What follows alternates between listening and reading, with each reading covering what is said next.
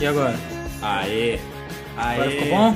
Ficou ótimo. Ah, boa. Maravilha, senhores. Sejam bem-vindos, Bitcoinheiros. Obrigado. Ah, Pô, Já tá Lucas, começando? Como que é? Já começou isso Já, aqui, já? aqui não tem, Opa! não tem vaselina, meu. Aqui a gente vai na Não tem lata, firula. assim. É, exatamente. É, Que honra estar aqui, pô. Não, honra nossa, É, cara. nossa. Faz, faz tempo que você tá pra vir aqui, é, mas chegou a hora, chegou a hora perfeita, o momento em que os astros se alinharam aí pra gente te receber. É, Lucas, você agora está trabalhando como evangelista da Lightning Network no Lightning Labs. A gente quer falar disso principalmente. Mas não tem como começar o programa pedindo para você se apresentar um pouco, contar uma breve Ah. história sua com o Bitcoin e como você chegou na Lightning Labs. Claro, beleza. Infelizmente, a minha história de como eu conheci Bitcoin não é tão bonita como a de alguns. Né? Isso foi por especulação mesmo, ali no final de 2017. É, na verdade, assim, eu comecei, eu, eu me graduei em Ciências Sociais, né, com ênfase em Antropologia. E durante a graduação eu estudava né, um pouco de Antropologia Econômica, fiz uma, uma iniciação científica sobre o mercado financeiro e tal. E quando eu terminei, eh, eu achava até então que eu ia fazer mestrado, doutorado e seguir carreira acadêmica, mas depois não estava vendo muito futuro nisso, né? Então eu comecei, já que eu tinha dado, eh, feito a iniciação científica sobre o mercado financeiro, eu resolvi que eu ia tentar eh, operar no mercado financeiro, tradicional mesmo, né? Então comecei tentando day trading no dólar futuro, é, fiquei um ano e pouco lá, quase dois anos, com um, um pessoal num, num escritório, dividindo um mesmo escritório, em que a gente operava o mercado financeiro juntos. Ia todo dia no escritório, operava day trade, etc e tal. Aí algumas pessoas no escritório, eram 30 pessoas lá operando juntos, estavam operando cripto também. E aí começaram a falar, nossa, isso final de 2017, né? Eu comprei XRP semana passada, ganhei, valorizou 70%.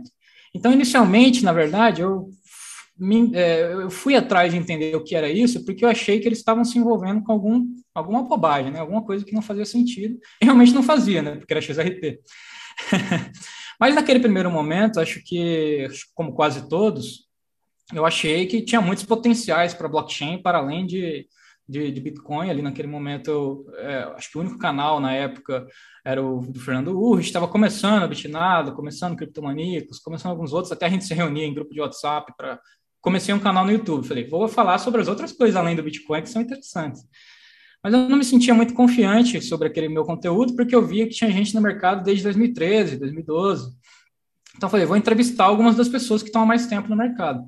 E aí, entrevistei, comecei a entrevistar algumas pessoas de exchanges, né, no Brasil. E, e uma das primeiras pessoas que eu entrevistei foi o Fernando Breslau, que na época era o country manager da Ripio no Brasil, que é a exchange argentina. É, e ele, depois que, eu, depois que eu entrevistei ele, ele continuou acompanhando o que eu fui fazendo, viu que eu muito rapidamente me inseri na comunidade e me contratou como community manager para a RIP, na época o segundo funcionário da RIP. E aí nisso fiquei dois anos por lá e a, a empresa foi crescendo no Brasil. É, até Isso, que 2000 isso 2017 a 2019. isso, é, isso foi 2018, 2019, é, um pouco de 20. Aí, em 2020, eu entrei para a Paxful, que é a plataforma P2P. É, eles me, me chamaram pelo LinkedIn, fiz entrevistas, só me contrataram. É, antes até de entrar para a Paxful, no, ano, no começo do ano passado, em fevereiro, é, eu comecei um projeto meu que eu ia fazer meetups todos os meses, até que no final do ano talvez fazer uma conferência Bitcoin Only, porque eu não estava satisfeito com as conferências que a gente tinha aqui no Brasil. Queria alguma focada em Bitcoin. Eu tinha ido para Bitcoin é, 2019 lá em São Francisco, né? E lá eu também conheci o BitDevs Meetup, que é um meetup num formato socrático, assim, com só gente técnica discutindo as coisas que durante o mês fizeram, sei lá, postaram na mailing list ou é, PRs no, no, que enviaram para o GitHub, enfim, coisas bem técnicas. Eu achei incrível, ainda mais porque naquele dia o BitDevs Meetup ele tem em várias cidades, né, em São Francisco, em Nova York, em Londres, em vários, vários lugares. Naquele dia, em São Francisco, parecia mais um BitDevs Meetup global, porque como era a mesma semana do Bitcoin 2019, é, o pessoal estava todo lá, das outras cidades. Então, eu achei aquilo incrível, falei, preciso fazer no Brasil. É, a ideia era reproduzir no Brasil aquele meetup mais técnico, mas também um meetup mais geral, com economia, filosofia e tudo mais sobre Bitcoin. É, só que isso só deu. E calhou que bem nessa época eu fui procurar quem organizava o BitDevs Meetup das outras cidades. Eu vi que de Nova York era organizado pelo André Neves, na época foi, acho que o André Neves nem era, ninguém nem sabia do André Neves no Brasil. É, ele ainda não estava é, participando da comunidade ativamente, até que trouxe para os grupos de WhatsApp, e Telegram e tal. E um outro era o Alex Lichtman, do, da River, né? E comecei a trocar ideia com o Alex Lichtman, perguntando como, como era o BitDev Meetup, pedindo dicas e tal. Aí ele falou assim para mim, cara, eu tô aqui jantando com a Elizabeth Stark. É, ela tá indo para o Brasil, porque a Lightning Labs é uma empresa centralizada, né, no sentido de que não, não, não tem um escritório e cada um está num canto. Né? Tem gente na África do Sul, tem gente na Europa, tem gente no Hong Kong, tem gente nos Estados Unidos, em várias partes dos Estados Unidos. E duas vezes ao ano eles se encontram em algum lugar do mundo para duas semanas ali de, de eh, trabalhando juntos. Né? E aquela, naquele mês exatamente ia ser em São Paulo. Então organizei o primeiro meetup do meu projeto e ia ser a Lightning Labs como inteira, né? É, era um fireside chat assim entre eu e a Elizabeth Stark, mas na audiência estava todo o resto do time. Então muitas vezes as perguntas acabavam sendo respondidas lá pelo pessoal que estava na, na plateia. Eu estava lá. Foi bem legal. Ah, é, o Becas estava lá. eu lembro. E assim, naquele momento, o pessoal da Lightning Labs adorou o Meetup, falou, achou muito bem organizado, achou. É, assim, mantivemos contato, né? Depois eu. Quando o, o, o Luiz, por exemplo, lançou a BIPA, Aí o pessoal lá no Telegram enchendo o saco, adiciona light, adiciona light. Eu já chamei ele no, no privado assim, ó, tem contato com o pessoal da Light Labs, lá vou te conectar para te ajudar. Na época também conectaram com o Bisconte, né, porque eu organizei um jantar pós-meetup em que o, alguns, algumas empresas brasileiras patrocinaram. Então isso, assim, mantive contato. A Elizabeth, a Elizabeth sempre me mandava uma DM e tal, perguntar como estão as coisas no Brasil, trocava umas ideias. É, e na época eu até me, me candidatei para uma vaga que tinha lá na época, porque era meu sonho para Lightning Labs, mas era uma vaga que não tinha nada a ver comigo, era mais operacional. Tá? Então eles, na época, Desiree e a Elizabeth falaram: ó, oh, não é essa, essa vaga para você, acho que você mesmo sabe disso, mas você está aí é, top of mind aí para uma vaga no futuro. É, nisso eu fiquei 10 meses na Paxo, né, depois de, um pouco depois de, de desse meetup, é, inicialmente cobrindo só business development e, sei lá, country manager em geral, né, para o Brasil, mas depois a, a gerente de Latam saiu, comecei a cobrir Latam também, mas isso foi por pouco tempo, até que veio essa coisa de no, no, no evento de Miami, essa coisa de El Salvador, então, Lightning Labs, já na semana seguinte, já, já, a Elizabeth já veio na DM assim, olha, estamos é, pensando em contratar alguém para a Latam, perguntou algumas coisas sobre minha, minhas capacidades, né, minhas skills, perguntou sobre o meu espanhol, se eu falava bem espanhol, etc. É, mas nisso fiquei ali no banho-maria um tempo, porque apesar de ela ter me, me, me procurado inicialmente já marcado umas entrevistas, é, fazia parte do processo da empresa que ela tinha que listar vagas, receber outras candidaturas. Então, nisso eu fiquei esperando lá, ansiosamente, por uma resposta. Uhum. Até que agora, um mês atrás, é, entrei para a empresa. Que jornada, cara. Pera, peraí, vamos, vamos falar disso, mas. Algo que, que vale você comentar é, ou falar a respeito sobre tua experiência é, na Ripio ou na Pexful, é, algo de relevante, algo que você aprendeu, algo, isso não, isso sim, esse caminho é mais legal. Como foi essa jornada aí de aprendizado? Ou, ou, talvez até antes, né? Bom, você falou um pouco da parte de quando você começou com os trades, né? Uhum. Mas minha pergunta, de, é, reformulando assim, de maneira objetiva, nessa sua jornada, quais foram os aprendizados até chegar no Lightning Labs? Cara, é, uma das diferenças, muito, as grandes diferenças entre trabalhar na RIP ou na Paxo e trabalhar na Lightning Labs Aqui na Lightning Labs eu sou o mais burro, que menos entende de Bitcoin. e na RIP e na Pax eu acabava sendo um referente assim, em relação a Bitcoin. Né? Eu era o que mais estava acompanhando tudo o que acontecia, mandava no Slack as coisas, é, tentava empurrar coisas mais Bitcoin-centric, né? É, então, é, essa é uma das grandes diferenças assim, em termos de, de foco. Né? E acho que também é, qualquer serviço é, sobre, a, a, sobre o Bitcoin ou sobre Lightning, é, tem de determinados trade-offs que você tem que é, escolher enquanto business, que caminho seguir. Às vezes, enquanto business, faz mais sentido ir por um caminho que não é o que você talvez iria ideologicamente, né? É, já trabalhando na Lightning Labs, eu posso estar tá, é, totalmente focado no Bitcoin e nas coisas que são construídas sobre o Bitcoin. Isso me deixa muito alegre. Mas eu aprendi muito na RIP e na Paxo, porque foi minha carreira praticamente foi inteira aí no mercado cripto, digamos, né? É, e sempre tive um, uma, uma, um, uma posição muito aberta em ambas as empresas. Não era só pessoa fazendo marketing ou só pessoa fazendo é, business development. Ou só, eu fazia muito pouco de tudo, produto, ia me envolvendo com tudo, até porque era tanto na RIP quanto no Brasil, na, na Paxo, era um dos poucos no Brasil, então acabava fazendo muita ponte para as coisas no Brasil. É, então, desculpa, eu acho que uma... Eu fico... Eu... Fala, fala, desculpa. Pode falar, pode falar.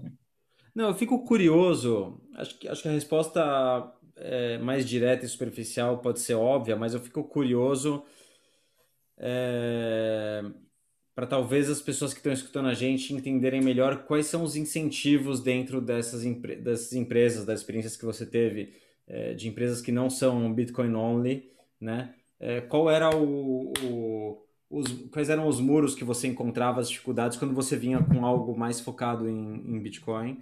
E você Sim. sentia que tinha uma certa resistência, tinham outros interesses ali.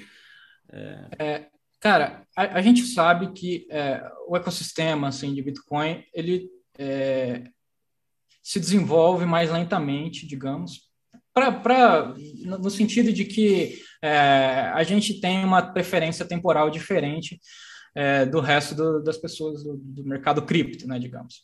Então, é, para um para um negócio, principalmente um business de exchange, tem muito dinheiro na mesa no mercado de shitcoins e é difícil justificar, tanto, é, tanto é difícil justificar para os investidores não estar é, correndo atrás desse dinheiro que está na mesa, quanto sofrem uma pressão muito grande de usuários também. Querem, querem que liste ADA, querem que liste XRP, querem que liste um monte de porcaria e ficam lá mandando DM, falando, não, então vou sair, vou para outra exchange, vou para essa que tem.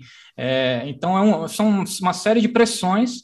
Eu acho que também, é, no caso da RIP, principalmente, é, os, a, a, liderança, né, o fundador, principalmente, não é, era um cara que é fã de Ethereum, que inclusive a RIP fez um ICO, que é o RIP Credit Network. É, então, é um, uma empresa bastante alinhada com os interesses do, do Ethereum e das outras coisas que surgiram depois disso, né, DeFi, etc. É, então, para mim, era sempre uma tentativa de empurrar as coisas mais Bitcoin, mais relacionadas com Bitcoin, enquanto era também obrigado, de certa forma, a produzir conteúdo ou a, a fazer determinadas coisas mais relacionadas com o cripto em geral. Tentava sempre puxar a sardinha para o Bitcoin, mas não dava para ser 100% focado nisso. Perfeito. É... Vejo muita gente do mercado tendo que fazer, tendo que prostituir, entre aspas, para é. poder continuar trabalhando. É, às vezes até o fundador pode ser Bitcoiner, mas eventualmente ele escolheu mal os investidores, e aí os investidores estão falando... Precisa mas... da receita em fiat para é, poder é, é, é, no final das contas, o, o, roadmap mais Bitcoiner, que, por exemplo, uma River, ou uma Strike, ou uma Fold, enfim, empresas Bitcoin only seguem, é um roadmap que de, de quem percebe o valor que, que esse. Ele traz resultado no longo prazo. Não é como listar X Infinity, que você vai lucrar milhões ali nos próximos meses, entendeu? Mesmo que talvez não esteja alinhado ética ou moralmente com seus princípios, é, é está alinhado com o seu bolso, digamos, como, enquanto dono de uma empresa, enquanto CEO de uma empresa. Principalmente quando você tem investidores, você tem que maximizar o, o investimento desses investidores. Nem sempre, principalmente empresas no Brasil, na América Latina, é, a RIP ainda tinha uma boa parte de é, investidores lá do Vale do Silício, mas eram investidores tipo Pantera Capital, DCG, que são investidores é, cripto, né? E Paxo, ela nunca teve investidores, então é um pouco mais fácil para Paxo seguir determinados caminhos. É, mas, enfim, se a gente pensar no mercado brasileiro como um todo, é, os investidores das empresas aqui do Brasil não, são, não entendem Bitcoin, não são Bitcoiners. Então, para eles, é difícil explicar eventualmente integrar uma coisa que vai trazer resultado em mais longo prazo do que integrar Lightning, é, integrar X Infinity ou ADA ou qualquer uma dessas tokens, né? É tipo o, o cara que abre paleteria mexicana, né? Esse tipo de negócio. né? Anda por pouco tempo. Vem, vem bastante, pra... né? Só um pouco. Só para ficar mais claro, é, é, claro e é óbvio que não existia uma homogeneidade, um bloco único de pensamentos nesses, nesses outros lugares que você trabalhou, é, mas o que você vê como pensamento mais predominante? É uma visão de que. É, não, eu entendo que Bitcoin é, é o que é, o, é a única coisa que vale, é a única coisa que faz sentido mas tem outras coisas aqui na mesa que eu posso ganhar um dinheiro e converter para Bitcoin, opção A. Opção B, é, não, Bitcoin é legal, mas cara, tem Ethereum também, que é, é animal, tem outras coisas que são animais, é, ou não. Nada, tudo disso é só uma oportunidade de curto prazo para eu converter para fiat. Tá. Qual, qual era o pensamento? Eu, eu, eu acho que tem, acho que tem vários caminhos diferentes de, de, de, a depender da empresa. Né? Eu acho que no caso da, da Ripple era genuíno que eles acreditavam que Ethereum vai trazer um novo mercado financeiro descentralizado, tudo vai ser sobre Ethereum e coisas assim. Bitcoin é o store value, mas várias das coisas interessantes estão sendo construídas no Ethereum. É, no caso da Pax, eu acho que é, os fundadores, o Ray, por exemplo, é quase sempre focado em Bitcoin. É, ele tem uma, uma pegada bem interessante na forma como ele olha é, a África, por exemplo. A, os países africanos eram alguns alguns dos países africanos eram nossas maiores é, nossas maiores bases de usuários, né? Ele tem uma visão interessante de como ele percebe é, os potenciais desses lugares. Acho que o que aconteceu na Pax é que ela cresceu também muito rápido e acho que é, muitas dessas empresas acabavam contratando pessoas de produto, pessoas de devs, de tecnologia, etc., e não tinha bitcoiners o bastante para estarem nessas posições, então acaba trazendo gente de produto de outras indústrias que chegam e falam: olha, tem várias outras coisas interessantes para a gente fazer, vamos testar isso, vamos testar aquilo. É, ou então os próprios usuários começam a pressionar para determinadas coisas serem listadas. É, Pô, por que você não tem isso? vou para outra exchange então, vou mudar para essa. E acaba que essa pressão, às vezes, acaba levando é, essas empresas a, a, seguir esses caminhos. Então, tem vários motivos. Acho que tem também as que vêm, ah, tem, tem dinheiro aqui na mesa, vamos atrás desse dinheiro que está na mesa tem aquela que está sendo pressionada por usuários e investidores, tem aquela que acredita realmente que aquilo é o futuro. Enfim, tem vários caminhos possíveis que levam ao shitcoin cassino, né? Fica... Cara, que interessante. E interessante ver o caminho também que começa a, começa a ser desenhado por empresas que são Bitcoin only e por realmente num processo aí de seleção, né, como eu imagino que foi o seu caso também, preferem alguém que é Bitcoiner. Sim, querem acho alguém que... que entenda do que está sendo, do que tá sendo falado, do que é vendido, do que é oferecido, né? É um ângulo interessante, eu nunca tinha pensado, né? Você começa, imagine, com uma cultura bitcoiner, mas aí contrata 10 vezes mais pessoas que não são, e esse pessoal foi diluído, né? Então é curioso, né? É um ângulo que não pensei. As próprias contratações podem mudar a cultura da empresa, né? Sim. A não ser que o fundador seja realmente muito, muito é, rígido na, naquela ideologia focado. dele, às vezes é muito focado, e aí, tanto na contratação quanto na, na, na gestão daquelas contratações, ele leva sempre, sempre mas tem, tem sempre que estar tá puxando para o lado, né, para o lado daquela ideologia, o lado daquela crença. É, então, é complicado.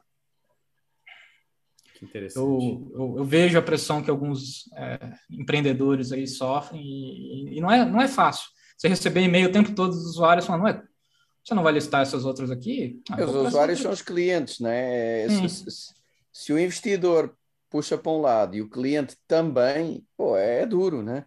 Agora, é, também depende do posicionamento da empresa, ou seja, eu acho que há empresas que, que têm um posicionamento tão claro que não atraem nem o investidor errado, nem o usuário errado. Sim. Né?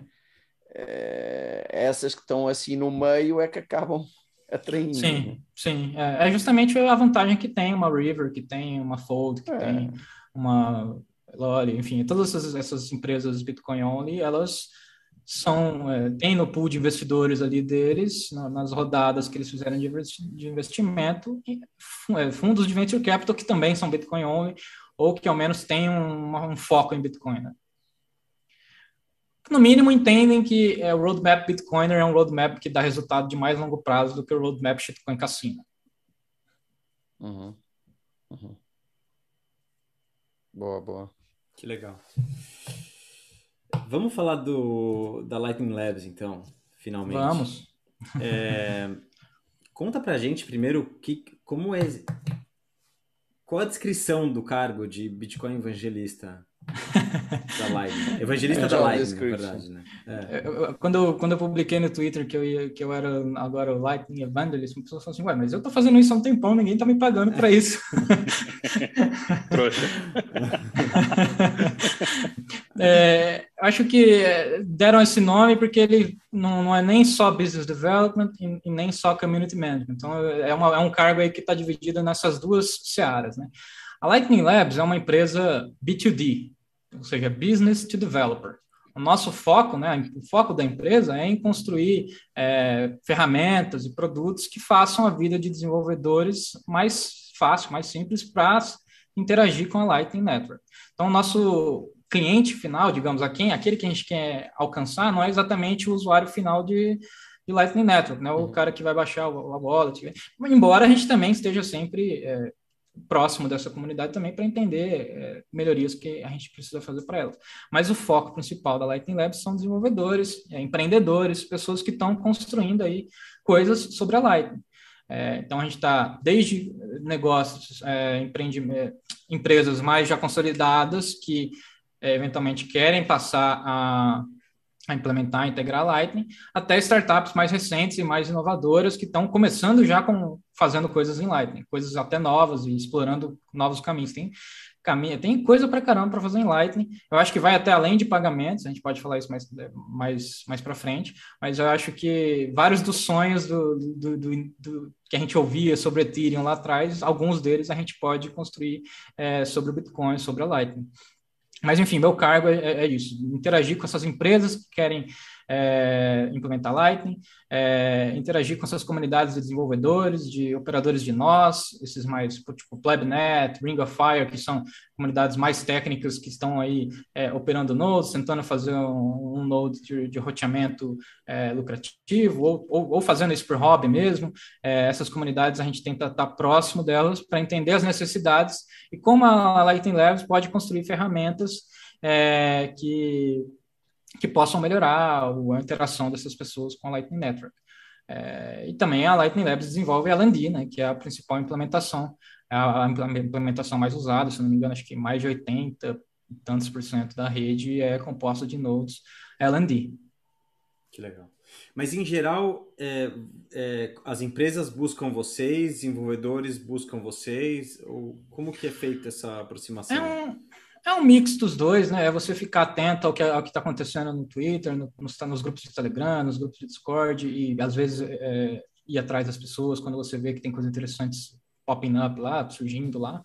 É, às vezes são empresas já consolidadas que, por saber que a gente desenvolve LND, vêm atrás da gente para pedir ajuda sobre dicas ou saber como integrar Lightning ou como uhum. gerenciar um canal, gerenciar um nó. É, e é, mas é muito de ficar de olho, de, é, desenvolver atividades como hackathons, que, por exemplo, recentemente tiveram os hackathons da Impervious e os hackathons da Plebify, lá, lá, surgem coisas interessantes, a gente já entra em contato com essas pessoas, já fica à disposição, já fica é, pronto, assim, para ajudar em qualquer coisa que eles precisem. E, eventualmente, é, grandes players ali que, que é, usam a Lightning, grandes players que usam a LND, podem é, definir quais são as prioridades da Lightning Labs em termos de desenvolvimento. A gente pega, por exemplo, uma Breeze, que é no início a Breeze ela abria canais para cada usuário que vai fazer um, um, depósito ali, né? Abria com o próprio capital. Isso até para um bootstrapping até funciona, mas não escala, porque eles teriam que ter muito capital, eles teriam que ser muito capital intensive para abrir canais para todos os usuários que eles forem adquirir no futuro. É, e, e, algumas coisas que eles precisam, por exemplo, a gente tem o Lightning Pool, a gente pode falar mais à frente o que significa o Lightning Pool, Lightning Loop, é, mas dentro desse produto, determinados caminhos do roadmap dele podem ser influenciados pela necessidade da Breeze, ou pela necessidade da Sphinx, ou pela necessidade da Zebra. Enfim, é, no, no, em geral, não, não, não vai ser uma empresa só é, definindo as nossas prioridades, mas a gente vai percebendo na, na comunidade de empresas e desenvolvedores e empreendedores quais coisas estão precisando ser melhoradas, seja no L&D, seja em ferramentas ou produtos que a gente pode oferecer para é, melhorar a interação dos desenvolvedores com Lightning. Então é isso, a gente precisa sempre de mais desenvolvedores. É, uma das minhas missões vai ser é, começar a ter desenvolvedores aqui do Brasil, da América Latina, é, começando a construir, experimentar coisas com Lightning. Se você é um desenvolvedor e está assistindo aí o canal do Bitcoinheiros, entre em contato. Se tem alguma ideia, entre em contato, venha, venha conversar, a gente pode interagir, trocar ideias sobre essa, essa sua solução que você está pensando em desenvolver, em desenvolver. Ou se você já está fazendo, mas não divulgou, pode entrar em contato também para pedir ajuda. A gente está aqui à disposição para trocar ideias e para entender as suas necessidades. E como, como que funciona o modelo de negócios da, da Lightning Labs, Lucas? É, é justamente é, desenvolver produtos e ferramentas que é, possam melhorar, digamos, é, as dores de, dos usuários Lightning Network. O primeiro ponto que a gente é, atacou enquanto empresa, e no futuro podem vir outros é, produtos baseados em outras necessidades, mas o primeiro ponto que a Lightning Labs é, percebeu como um problema e então desenvolveu produtos em cima para resolver esses problemas foi problema de liquidez, de liquidity management, né? gerenciar liquidez. Às vezes conseguir é, inbound liquidity não é fácil, é, então, ou, ou então é, a, a, ideia de você ter que fechar um canal todas as vezes em que você é, esgotou liquidez e abrir de novo não é tão interessante, enfim. Por isso surgiram produtos como a Lightning Pool e a Lightning Loop. Né? Primeiro a Lightning Loop, que é um submarine swap, ou seja, é, você abre um canal com alguém, você faz um loop out, você é, envia é, fundos on-chain e recebe é, na Lightning. Então, você meio que balanceia o seu canal usando o Lightning Loop. Ou a mesma coisa se você quisesse fazer o balanceamento do outro lado. Né? No caso, você é, enviaria um, é, off-chain e receberia on-chain. É, então a, a, Lightning Labs tem esses nós, de, do, que o nó da Lightning Loop e faz esse, e oferece esse serviço. E a gente ganha FIIs ali desse, é, oferecendo esse serviço. E tem a Lightning Pool, que é um marketplace para você comprar também é, inbound liquidity. É, e lá também é, a gente tem é, recebe uma, uma, uma, uma, parte das FIIs. Eu não sei dizer como. Lucrativa essa operação? Então, não sei dizer em que. Em, não, não tive acesso a, a quão lucrativo isso é hoje mas acho que também não é o que a gente está buscando hoje ser lucrativo. A gente tem investidores, a gente tem é, investidores, inclusive, alinhados com, com a, a, preferência temporal necessária para para quem entende Bitcoin, né?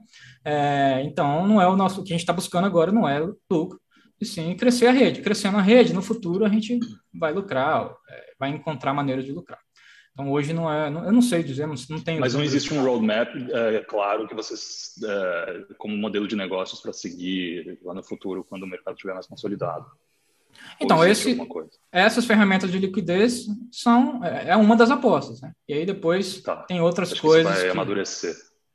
É, e porque acho que é, liquidez vai ser sempre uma questão a, a, que vai precisar ser gerenciada o que a gente vai fazer é cada vez abstrair isso mais do, do usuário final, principalmente porque não vai ser todo mundo que vai ser tech-sábio bastante para ficar gerenciando liquidez, sabendo com quem abrir canal. Tanto que o. Lightning, o Lightning Loop, por exemplo, tem o, o Auto Loop, que você é, coloca lá determinadas configurações de quanto você quer ter de inbound liquidity, ou quanto você está aceito a pagar de taxas, etc. Ele vai fazendo automático para você. Eu acho que a visão, é, a nossa visão é que, pelo menos a minha, não sei, acho, acho que eles compartilhariam dessa visão, que a gente vai ter um futuro em que talvez o nosso router aqui de internet vai ser um Lightning Node também, e vai ninguém vai precisar ficar gerenciando nada, porque vão existir ferramentas fazendo isso por você.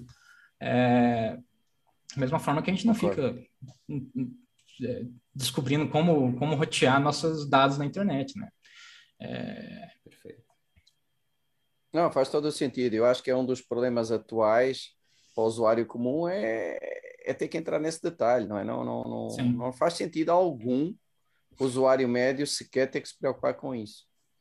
Né? E também não ter que ter uma, uma wallet custodial, né? portanto, conseguir de alguma forma um não custodial com uma abstração da complexidade da liquidez. Né? Isso, isso é interessante. Quer, quer falar um pouquinho também da neutrino, por falar em não custodial? Ou...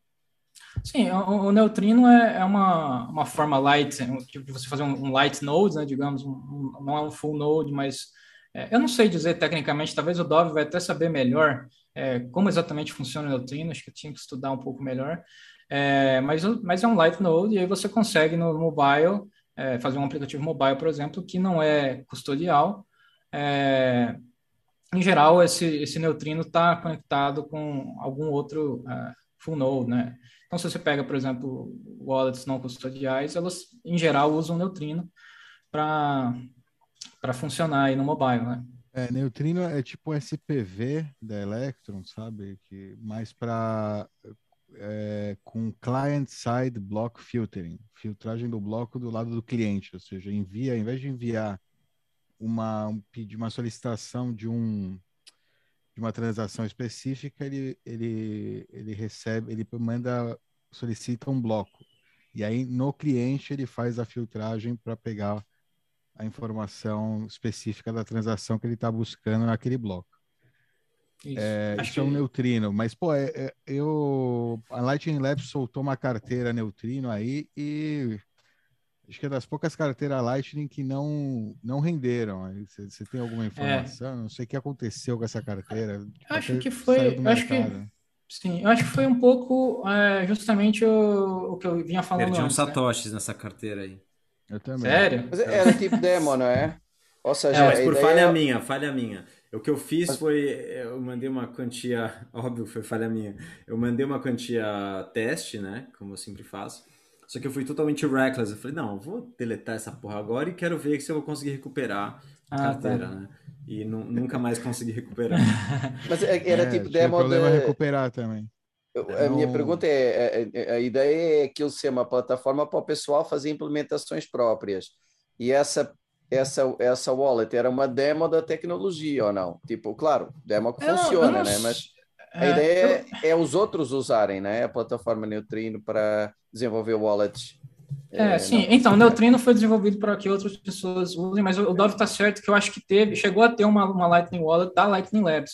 O que acontece, eu acho que é justamente isso que, o, que eu já estava explicando antes. Ah, a Lightning Labs é uma empresa B2D, ou seja, Business to Developer. Ao desenvolver uma wallet, surge uma série de demandas de suporte, etc., que não, gente não teria braço e não era o que a gente estava buscando, não era o foco. Então a gente não deu continuidade por, por isso, porque outras empresas estão desenvolvendo é, boas wallets, é, a gente pode dar suporte a elas no lugar de dar suporte ao usuário final, né?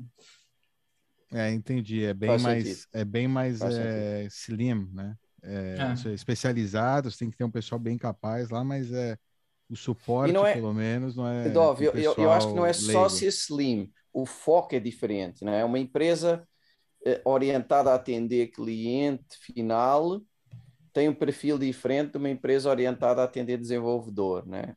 Sendo slim ou não, né? Você pode atender Sim. desenvolvedor e ser gigante, mas eu acho que são perfis diferentes. Eu acho legal eles até estarem fazendo eh, esse retrocesso, encara até como uma coisa saudável para focar mesmo no desenvolvedor. Né? Não, não vejo como ruim. Há milhões de soluções para consumidor final, não tem que haver mais uma. Não, mas tem a Lightning Labs também está trabalhando, acho que no Loop, né? Que é não é o Loop, né? Que também é um serviço. Esse sim é um serviço para consumidor final para é, encontrar, né? Liquidez aí. É, é o, o, Loop, o Loop é o Lightning que coincide. É, o, Loop, o Loop é o é Submarine Swap. O Loop é o Submarine Swap e o Pool é, é, realmente esse marketplace que tem tipo um, um auction base ali, um, um certo leilão. É, acontece num negócio chamado Shadow Chain. Então, quando você, você cria uma conta no Pool, você envia para uma é, multisig 2 de 2, em que uma, uma assinatura é da Lightning Labs e outra é sua. Aí lá dentro você cria os seus bids ali de, por é, criar é, bids de inbound liquidity que você quer e as taxas que você está disposto a pagar, etc. Tem o lado de bid e de, de offer lá, né, de, de ask. É, e, então, a gente consegue, digamos, fazer o price discovery ali dentro de, de como, é, de quanto custa, digamos, é, um, comprar inbound liquidity de outro usuário. Porque uma das coisas, um dos desafios de gerenciamento de liquidez é, da Lightning Network é você identificar onde você, onde que é o melhor lugar para você colocar aquela sua liquidez. Porque você tem um custo de oportunidade ao abrir um canal com uma determinada pessoa de não estar abrindo com uma outra determinada pessoa que talvez rotearia mais pagamentos. É, no, no, Lightning Pool, você está justamente conectando pessoas que estão atrás de inbound liquidity e pessoas que tão, têm inbound liquidity para oferecer. Eu acho que o interessante desse, desse mercado que surge ali no Lightning Pool é que, num, num, futuro, num longo prazo, é, abre possibilidade ali para um Bitcoin native yield, né, digamos, porque as pessoas que têm muita liquidez para oferecer ali no, no, no, Lightning Pool vão, é, vão receber é, uma taxa ali de juros por, por ter um canal aberto para você. Então, inicialmente a gente está fazendo. É um, o Lightning Pool é um produto alfa ainda, então, inicialmente você tem determinados limites ali de quanto você pode ter na sua conta, 10 bitcoins. Aí também é, tem um limite de tempo que o canal fica aberto pelo contrato, são contratos de duas semanas.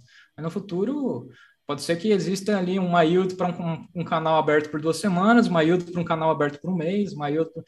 Todo o, o custo de oportunidade vai ser calculado e precificado na Lightning Pool.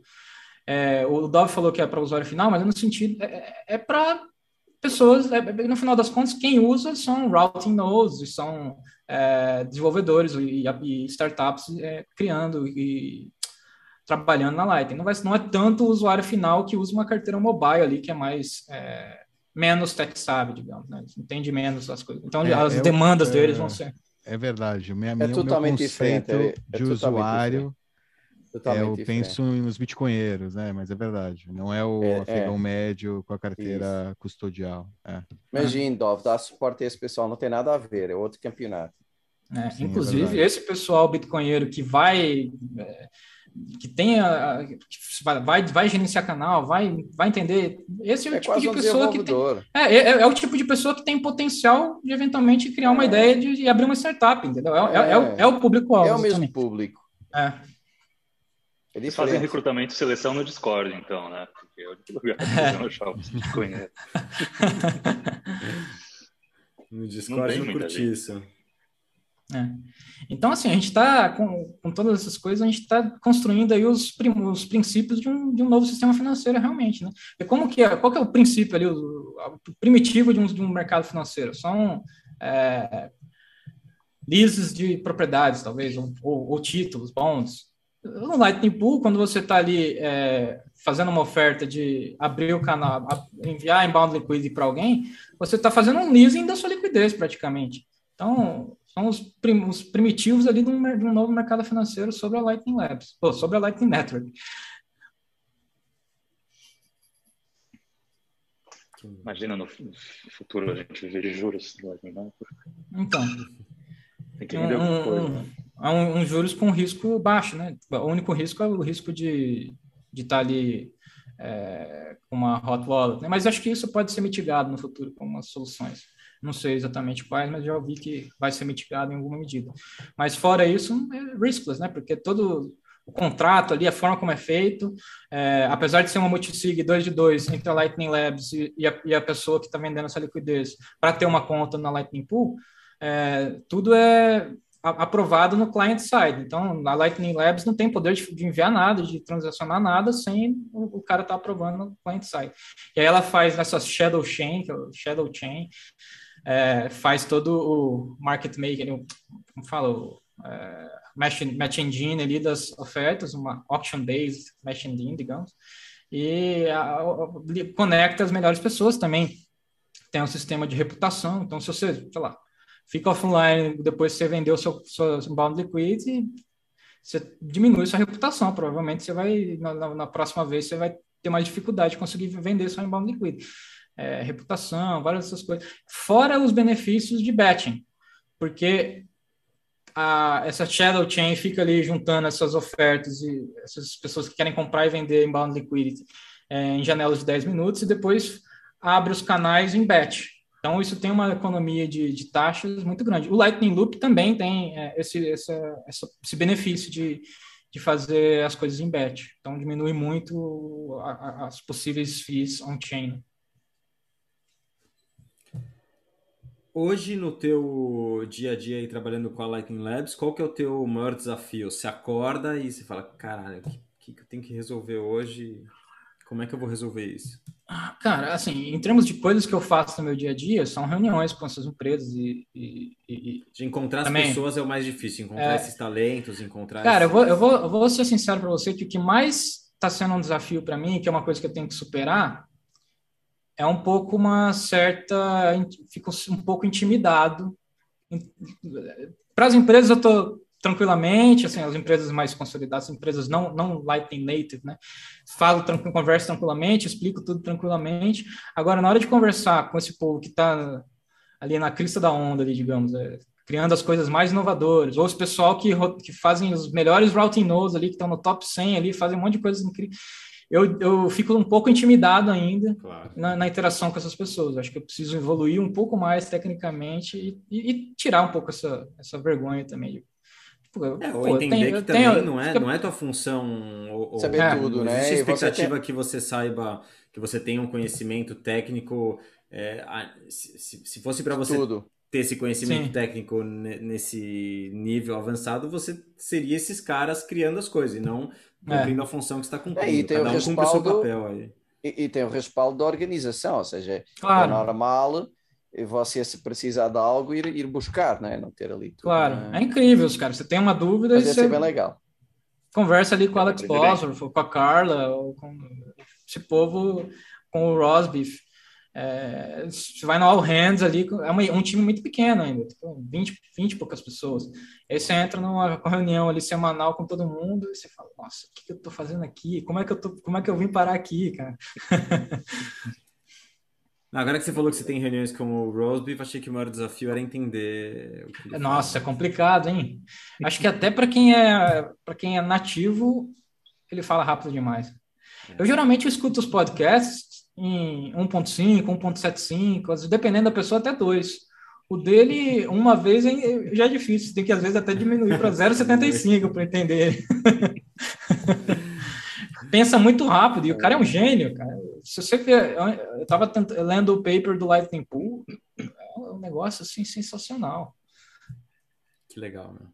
E, e você tem alguma alguma meta clara do que você tem que atingir é, ou entregar para eles de resultados ou, ou algo mais orgânico que você vai desenvolvendo no dia a dia? É, é, é mais orgânico, é uma coisa que a gente vai definindo conforme faz um mês nossa que eu estou na empresa, a gente vai definindo aos poucos e também algumas coisas são mais subjetivas, né?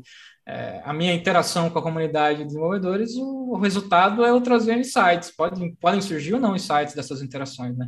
Mas é eles verem que eu estou interagindo e que eu estou é, tendo esse tipo de aproximação com essas pessoas e com essas empresas e passando a, um resumo de como, foi essas, como foram essas conversas, né? É, e, que delícia, de... meu. Puta trabalho legal. Você fala com os caras mais interessantes toma um café com os caras, bate um papo e depois reporta para eles. Porra, é. trabalho dos sonhos, ainda fica trabalhando com, com Bitcoin. Tem vaga lá não? Tem várias vagas lá. Dá uma olhada lá no, no site da Lightning Labs. Inclusive, se você aí assistindo, é, acho que as principais vagas lá são para desenvolvedores, mas tem umas vagas de finanças, tem algumas vagas lá. Dá uma olhada no site lightning. Não, lightning.engineering. Aí lá você vai no. Tudo remoto, né? É, tudo remoto. Justamente, é, a, a, a, duas vezes ao ano a gente ainda não teve, né? Esse ano não teve também, mas é, acho que em breve. Isso que, isso que é legal também, né? Ter essas reuniões de, em algum lugar do mundo, eles variam onde eles vão, né? É, e aí fazem essas reuniões ali de duas semanas trabalhando juntos. Né? Incrível. Eu, eu, tive essa interação com eles em São Paulo quando eu organizei o Meetup, né? Eles estavam aqui trabalhando, aí durante um dia ali eu fui jantar com eles, tá? e depois organizei o Meetup no outro dia. Isso foi sensacional, é um pessoal muito legal e os caras entendem muito e Cara, acho que nesse um mês eu já, acho que eu já aprendi um monte de coisas que eu não sabia sobre Lightning, vários potenciais que eu não estava enxergando. É... O que você tem visto assim de ideias legais de uso da Lightning, assim fora do do que, que você não havia imaginado? Cara, coisas legais assim que tem visto, ou, ou, ou que você não imaginava ou que o espectador comum aí nosso não sim, imagina, sim. né? É, vamos listar primeiro algumas das mais conhecidas, rapidamente. Tá.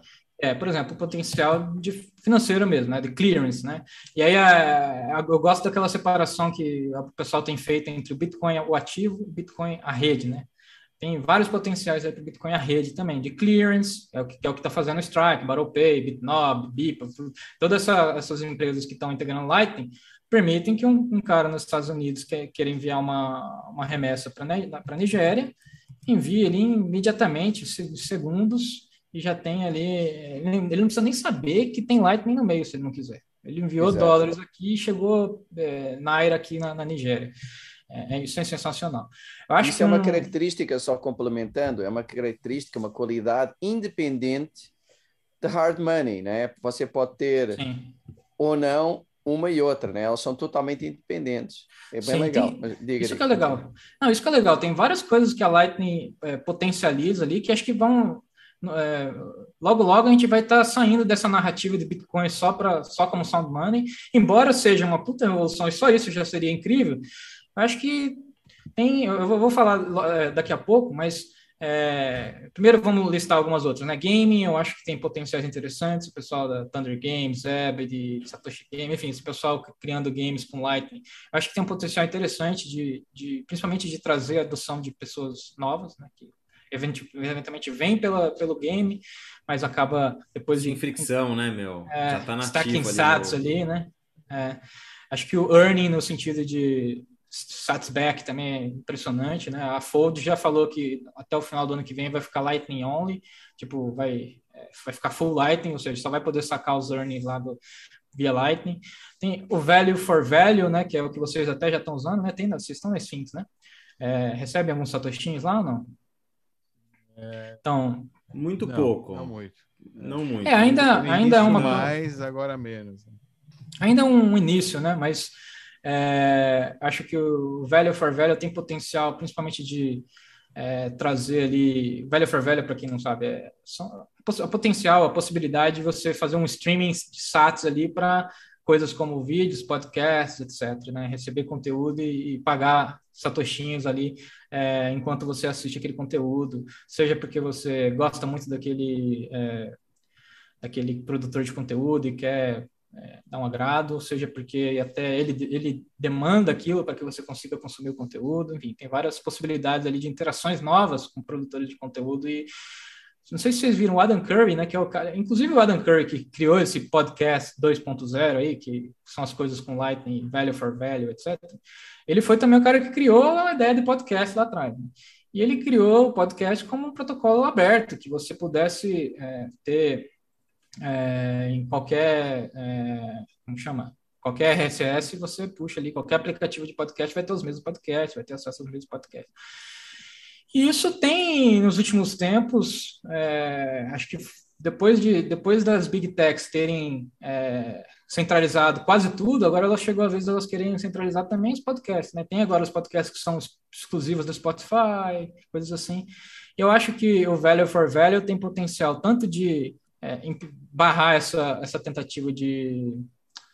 Como fala? Qual é a palavra? de centralizar, capitalizar, captação, sei lá, esqueci. Monopolizar. É, é, é tanto, tanto isso quanto também de eventuais é, outras formas de, de funding para podcasts que não seja só é, anúncios, né?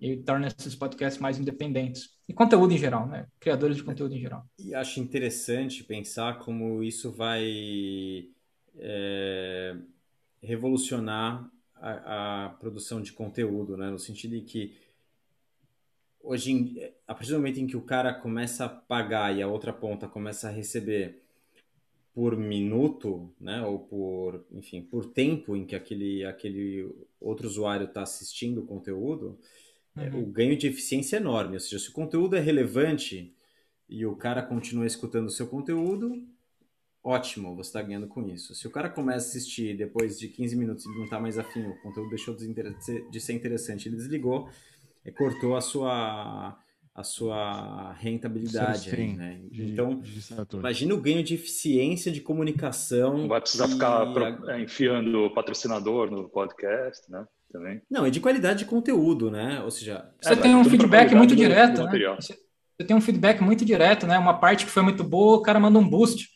E aí você vê que naquele minuto muita gente mandou muito mais satoshis do que no, no decorrer do, do, do, episódio. Tem até um negócio que o Adam Curry criou agora que chama Boosta Grants, que é você, além de mandar um, um boost ali com, mais satoshi em determinado minuto do podcast, você manda uma mensagem junto. Então, eventualmente, você vai ter uma interação ali com alguém que é, está assistindo o seu podcast, que é, é tipo um super chat. Então, esse tipo de coisa é bastante interessante. Eu acho que tudo isso vai caminhando para é, outra outro potencial que eu acho que a Lightning Network vai ter é, para além de, de payments, né? Porque em payments já está surgindo aí diversos use cases de novas formas de payments. Né?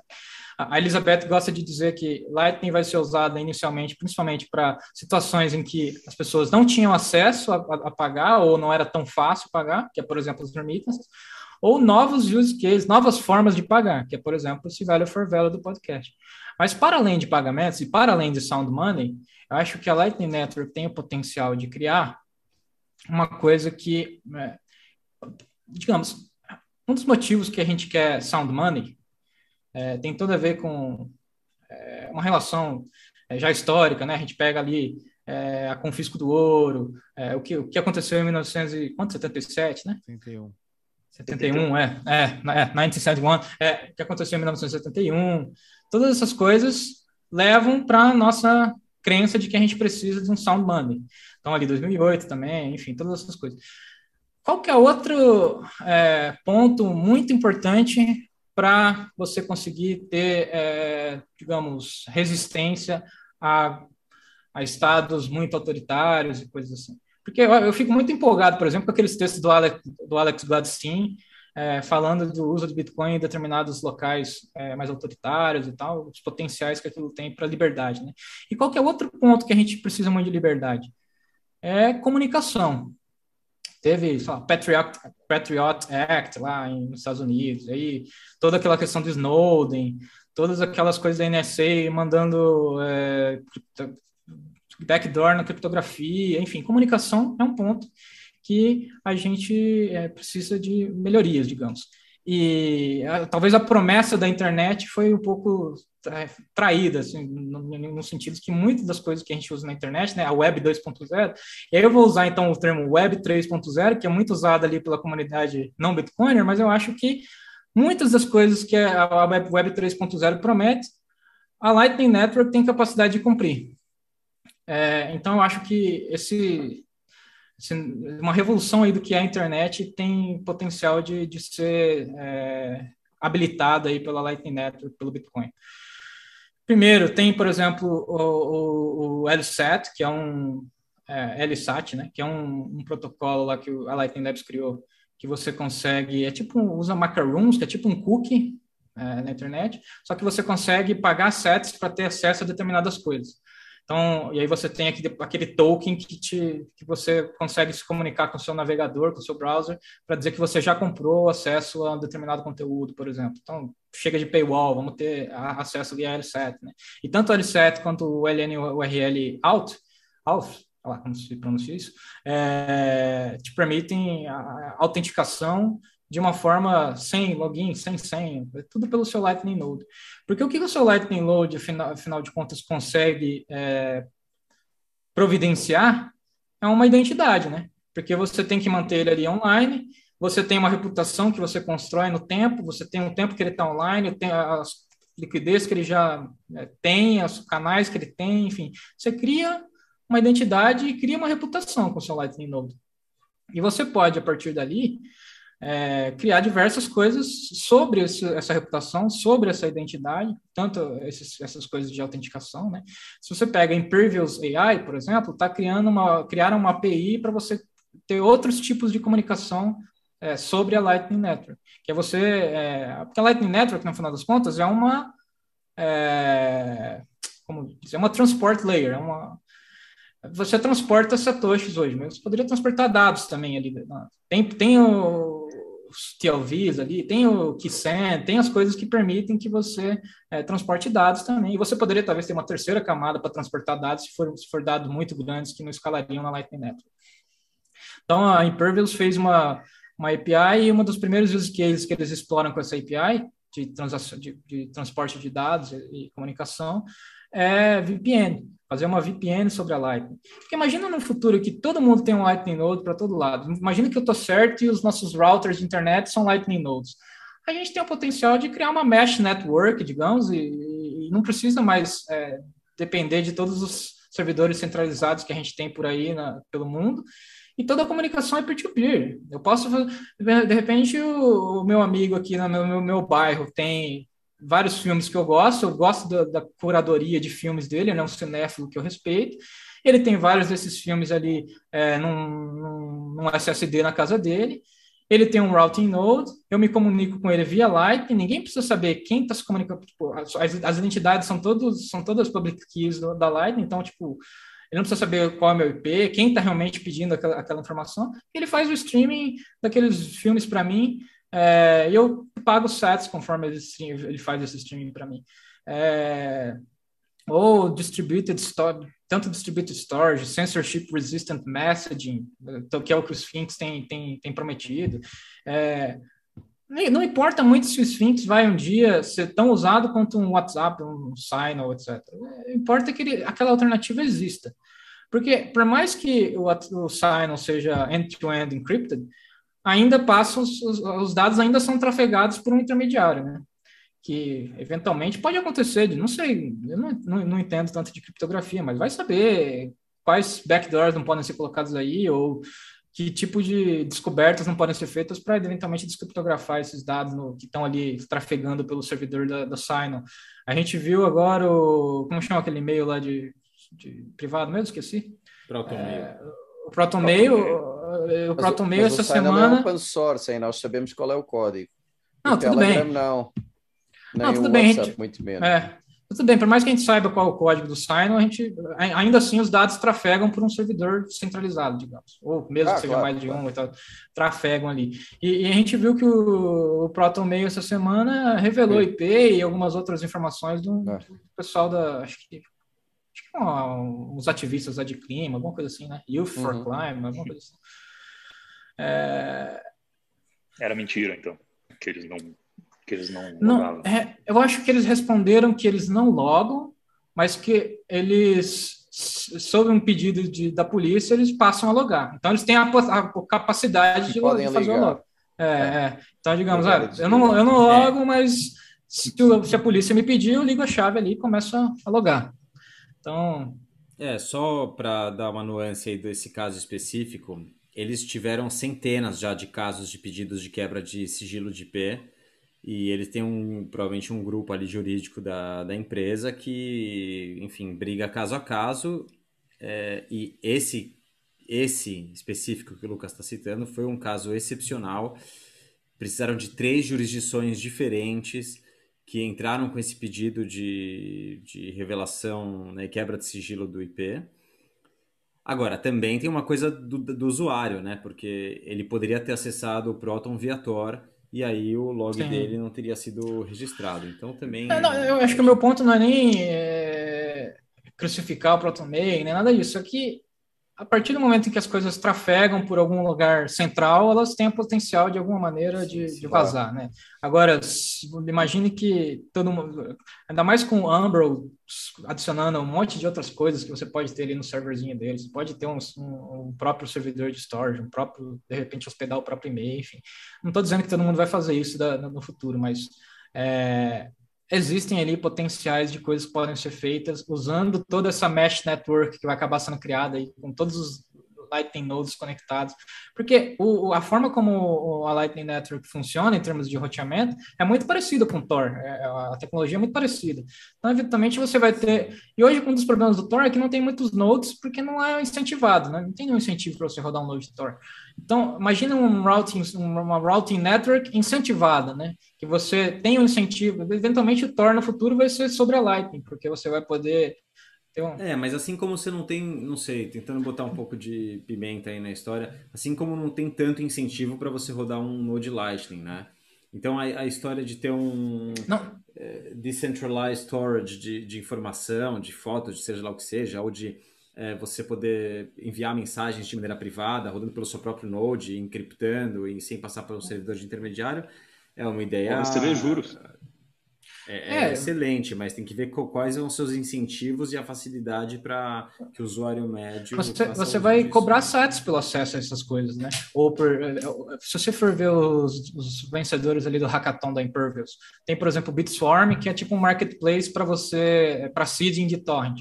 Você cria ali uma oferta de que você vai fazer o seeding, que desde que a pessoa que quer esse seeding pague SATs ali, faça um streaming de SATs por aquilo. É, ou eventualmente tem aquele World Computer também, que foi o vencedor do, do hackathon.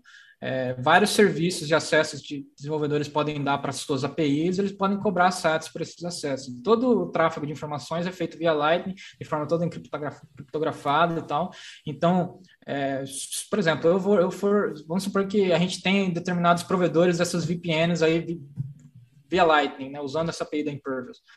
Eu posso hoje, no lugar de eu sempre me conectar com, com sei lá, qual que é VPN que vocês usam aí?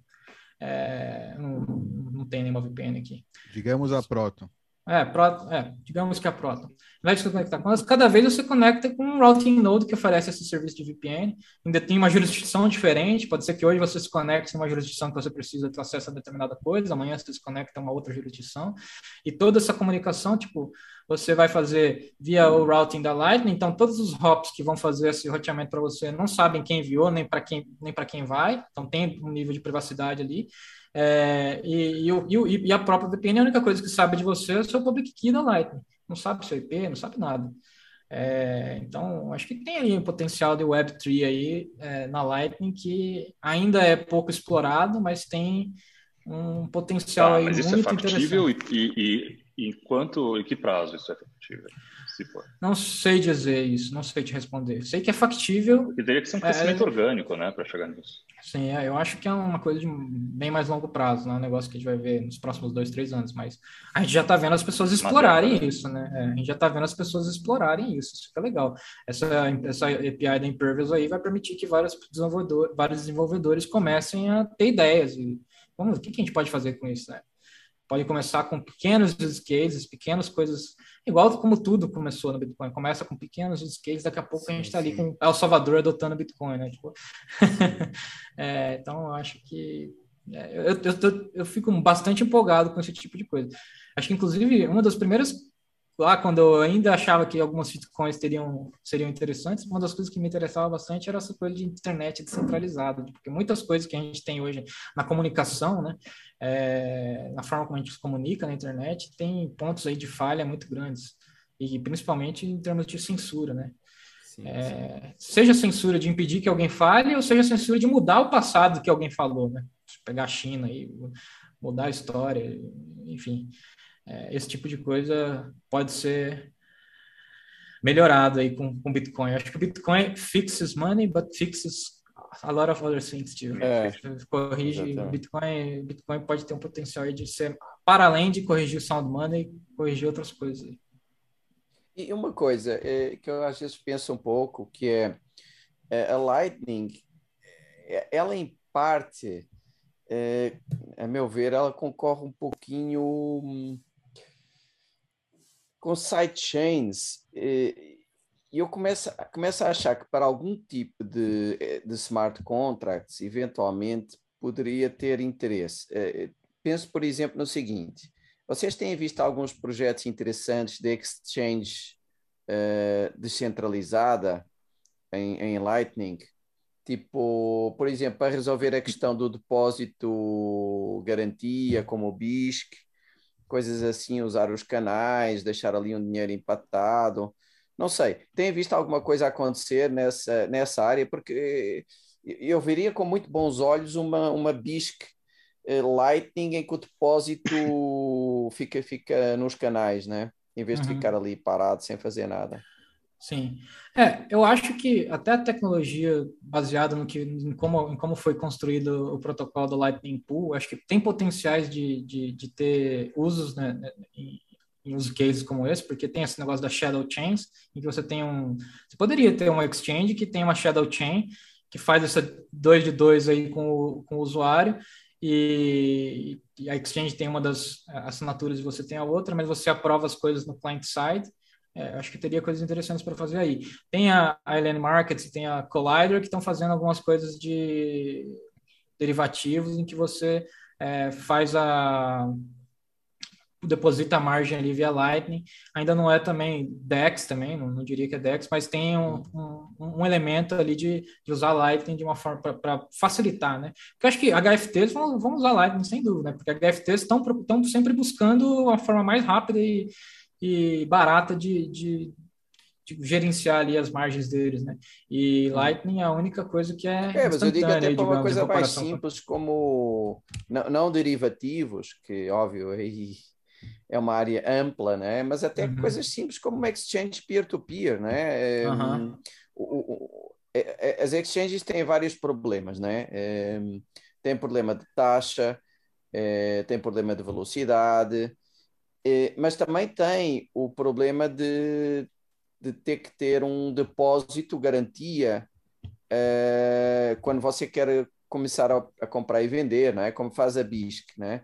Uhum. E a Lightning resolve vários destes problemas, ou seja, o, o, cara faz a transação, ela é instantânea, não tem que estar à espera de não sei quantas confirmações, e o dinheiro que ele tem que ter parado, que é um dinheiro que não serve para nada, o dinheiro que você deixa parado na BISC é usado para quê? Para nada.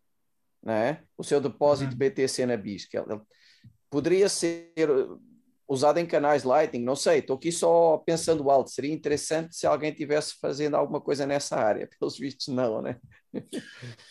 Cara, o, o projeto TBD lá do Jack, lá do, do Twitter, acho que é alguma coisa com Dex, né? E eles querem usar Lightning de alguma maneira. Mas eu acho que ainda é uma coisa que eu não sei te responder qual seria a, estrutura disso. Acho que tem ainda o pessoal ainda tem que descobrir algumas coisas de como alguns problemas, como resolver e tal. Mas acho que esse projeto da Square lá, porque a Square ela deu um dinheiro pro para Square Crypto para eles desenvolverem o que eles quisessem e aí eles desenvolveram o LDK, essas coisas que é, é, mas agora o Jack quer, quer ter um outro, um outro braço desenvolvendo coisas em Bitcoin que ele possa dar o caminho, né? Que é o que ele quer. Tipo, isso tanto aquele negócio da hardware wallet que ele mencionou e também tem essa DEX aí que, que, que é o projeto TBD lá, TB uhum, Decided. Uhum. É, então acho que tem coisas que vão ser exploradas. A própria Lightning Labs, a gente tem um, um, uns produtos, isso assim não tem muita coisa divulgada sobre isso e eu mesmo não tenho muita informação sobre mas é, em breve deve surgir alguma coisa relacionada com, é, primeiro, stable chance, né, que acho que vocês já devem ter visto em algum lugar no Twitter alguém mencionando, que é você fazer. Eu não sei se vocês já cobriram aqui no canal DLCs, né, que é Discrete Log Contracts, que são uns, tipo uma, uma espécie de smart contract em Bitcoin, é, que você precisa de um Oracle lá para. Você pode fazer bets, né? Tipo, apostar quem é o vencedor da eleição. Quem está fazendo isso é o pessoal da Shared Beats, tem o pessoal da Crypto Garage também que está fazendo. É... E o Oracle pode ser qualquer coisa, pode ser uma conta no Twitter, e esse Oracle não precisa nem saber que ele está sendo o Oracle seu, da sua aposta ali. Ele pode ser um Twitter feed ali que fala do resultado da eleição, por exemplo, e você usa ele como Oracle. É, enfim, tem coisas aí que você pode fazer com DLCs, e uma delas é você fazer um contrato por diferença. Tipo você fazer um short na BitMEX para ficar é, redeado, digamos, você, tem, você teria isso num, num, canal em que uma pessoa quer estar tá long e uma pessoa quer estar tá short, elas fazem esse DLC entre elas ali dentro da Lightning, e aí você tem, digamos, uma sta um stable chain, né? um canal stable ali, porque se uma pessoa está short... Isso, esse tá tipo de coisa que também uma... que eu penso. Exatamente. É, é, isso é uma das coisas que a gente está trabalhando internamente, é um projeto do Rosbif. Um outro projeto que ele tem também é uma coisa que não Mas tem só, nenhum só, detalhe, que, é, só, que é uma melhoria. Pra, desculpa. Não, só para não perder, porque está associado ainda a esse primeiro, que é uh, uh, juntar um long e um short não é muito diferente, claro, tem, a, tem a, a, diferença que é só em BTC, né? Mas não é muito diferente juntar um cara que quer comprar e outro que quer vender Bitcoin, né? Então. Acho que há aí todo um potencial enorme nessa, nessa área. Mas continuo, peço desculpa. Não, não, tranquilo. É, eu acho que tem um potencial enorme. Eu não não tô uh, tão up to date assim, tão atualizado em todos os avanços para te falar todas as coisas que estão explorando nesse sentido. Que acho que algumas até são muito pessoal explorando ainda sozinho, sem sem divulgar muito. Esse, por exemplo, da Stable Chain, eu já ouvi algumas pessoas mencionando, mas não vi nada, tipo, publicamente explicando exatamente, porque acho que é uma coisa em, em desenvolvimento. Né? Também tem o RGB lá, que era o, é, o pessoal que estavam fazendo coisas de tokenização sobre a Lightning, é, que eu acho que acho que tem alguns problemas lá, se eu não me engano, assim, não, não que eu acho, eu não, não sei avaliar se tem algum problema lá, mas o, o, o pessoal da, da o Rosbeef tem umas ideias para melhoria daquilo lá, para um protocolo parecer, é, para o mesmo objetivo, mas com algumas outras é, configurações ali. Mas, enfim, são coisas que ainda estão por vir aí no, no futuro que eu não, não tenho detalhes. É, eu acho que tem muita coisa que vai ser explorada. No final das contas, o, o Bitcoin tem determinadas capacidades ali de contrato, né? São mais complexas do que é, e, e, menos é, flexíveis do que no Ethereum, por exemplo. Mas tem determinadas capacidades ali que tanto é que foi o que, o que, possibilitou a Lightning, né? o que possibilitou os canais de pagamento. E é o que vem possibilitando os DLCs. Então, eu acho que tem coisas aí que a gente nem está acompanhando e que são sensacionais que vão vir aí pelo, pela frente aí no Bitcoin, na Lightning. Eu estou bastante. Ah, parece que você nunca acaba de, de, de conhecer tudo o que está acontecendo, né? É, é, impressionante. Muito legal. Ah, e não vai acabar mesmo, né? Porque estamos apenas no começo Muito no começo.